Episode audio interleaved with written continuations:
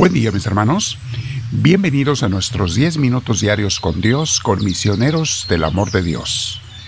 El tema de hoy se llama Una paloma cargada no puede volar. Esa será nuestra reflexión del día de hoy, meditación. Pero antes nos preparamos porque queremos hacerlo junto con Dios, pidiendo su luz, pidiendo al Espíritu Santo. Entonces nos sentamos, si tienes audífonos, póntelos en un lugar con la espalda recta, estamos sentados, nuestros cuello y hombros relajados, y vamos a respirar profundamente pidiendo esa paz de Dios.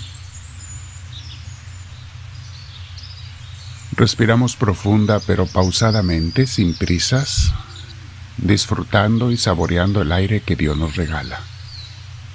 Es un regalo ese aire que nos da todos los días y que nos permite vivir.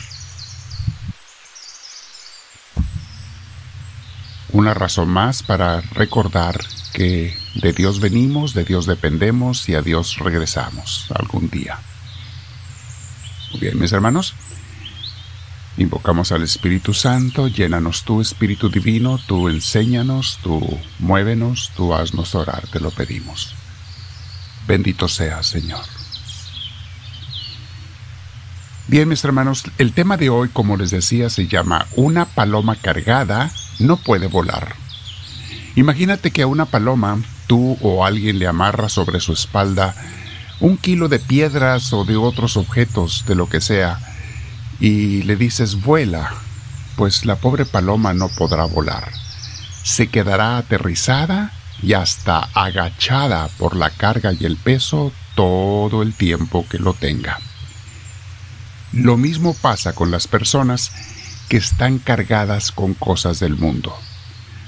Amores excesivos, apegos a cosas, a personas, a cosas materiales.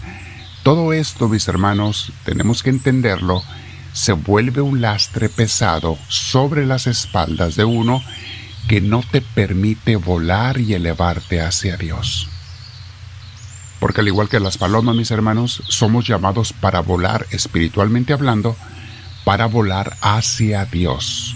Él nos da el viento para volar. Ya nos dio las alas, la capacidad de encontrarnos con Él.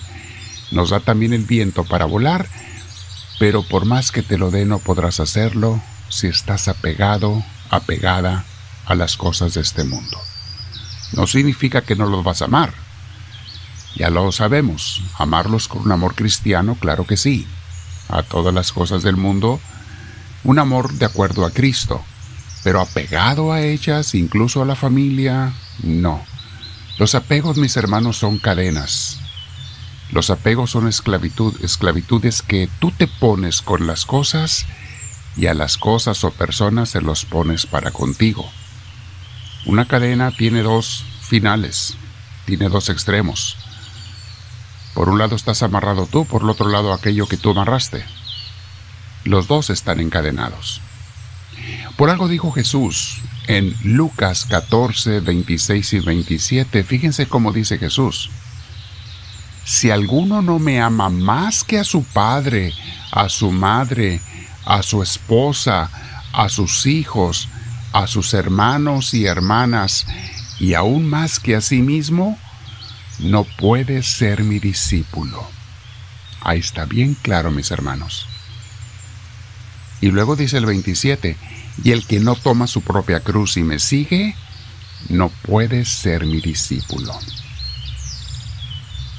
Hemos hablado mucho de ese tema y vamos a repetirlo y recordarlo toda la vida, mis hermanos, porque ese es el objetivo, esa es la misión de nuestras vidas. Ser discípulos de Cristo y enamorados de Dios es el lema, es el logo de misioneros del amor de Dios. Es, es la esencia de lo que Cristo nos enseñó.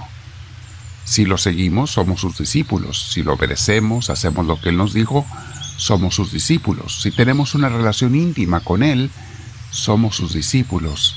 Y conforme lo vamos conociendo, cada día más nos vamos a ir enamorando de Él, del Padre Celestial, del Espíritu Santo. Porque tú no puedes, nadie puede en este mundo conocer a Dios y no enamorarse de Él. Es imposible. ¿Quiénes son los que no están o no estamos enamorados de Dios? Los que no lo conocemos. los que tenemos ideas sobre Él, muchas veces equivocadas o por lo menos muy limitadas, los que queremos basar nuestro conocimiento de Dios en ideas, en creencias, en dogmas, en, en predicaciones, en doctrinas, eso es parte de que puede ayudar, son anuncios que señalan una dirección, pero eso no es conocer a Dios. El conocimiento verdadero de Dios, mis hermanos, se da únicamente en una relación personal, la cual viene a través de la oración. Entendamos también las palabras de Cristo, que no está diciendo que abandonemos a los seres queridos, sino solamente que nos desapeguemos de ellos y que nunca les demos el lugar principal en nuestro corazón a ellos sobre Dios.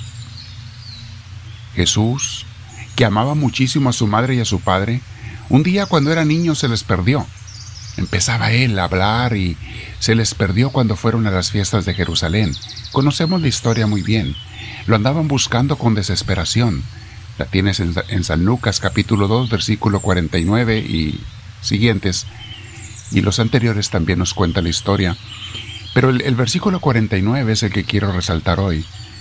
Cuando encuentran a Jesús, la Virgen María de alguna manera le reclama a su hijo, Hijo, ¿dónde estabas? Te hemos andado buscando. Y Jesús le contesta a su madre, que tanto la amaba, pero le dice, ¿por qué me buscabas? ¿Qué no sabes que debo hacer primero las cosas de mi Padre?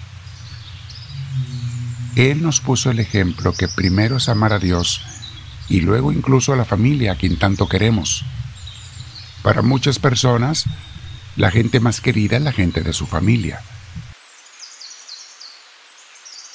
Y está bien, qué bueno, pero no debe de ser más el grande el amor por tu familia que el amor por Dios, que es el creador de todo.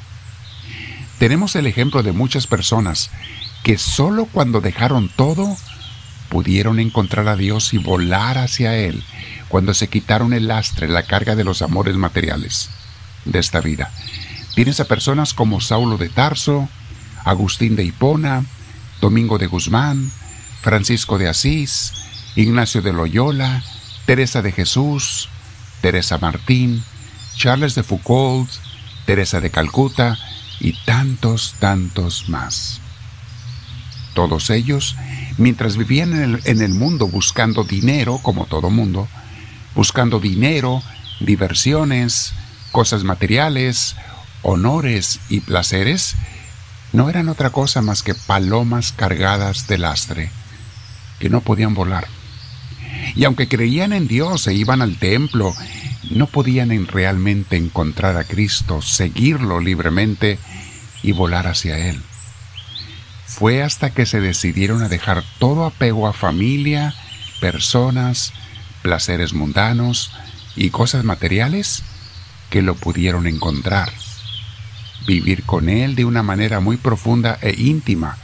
Y además, fueron y siguen siendo faros de luz que iluminan la vida de muchas personas y nos enseñan el camino a muchos de nosotros. Mi hermana, mi hermano, vale la pena, como les decía hace unos días estas palabras, vale la pena entregarle tu vida a Cristo por la salvación de los hombres. Este fin de semana pasado tuvimos un evento preciosísimo en nuestra iglesia 14 mujeres y 8 hombres le entregaron su vida a Cristo. Por un año se comprometieron a seguirlo como aspirantes o como misioneros para Dios. Y son ejemplo, ellos están siendo luz, están haciendo la lucha y el esfuerzo por darle el primer lugar en su vida a Dios antes que a las cosas del mundo. Están creciendo, están caminando y por eso son ejemplos para muchos de nosotros, para los que queramos ver, escuchar y aprender. Quédate un rato platicando con Dios y dile, háblame Señor, que tu siervo te escucha.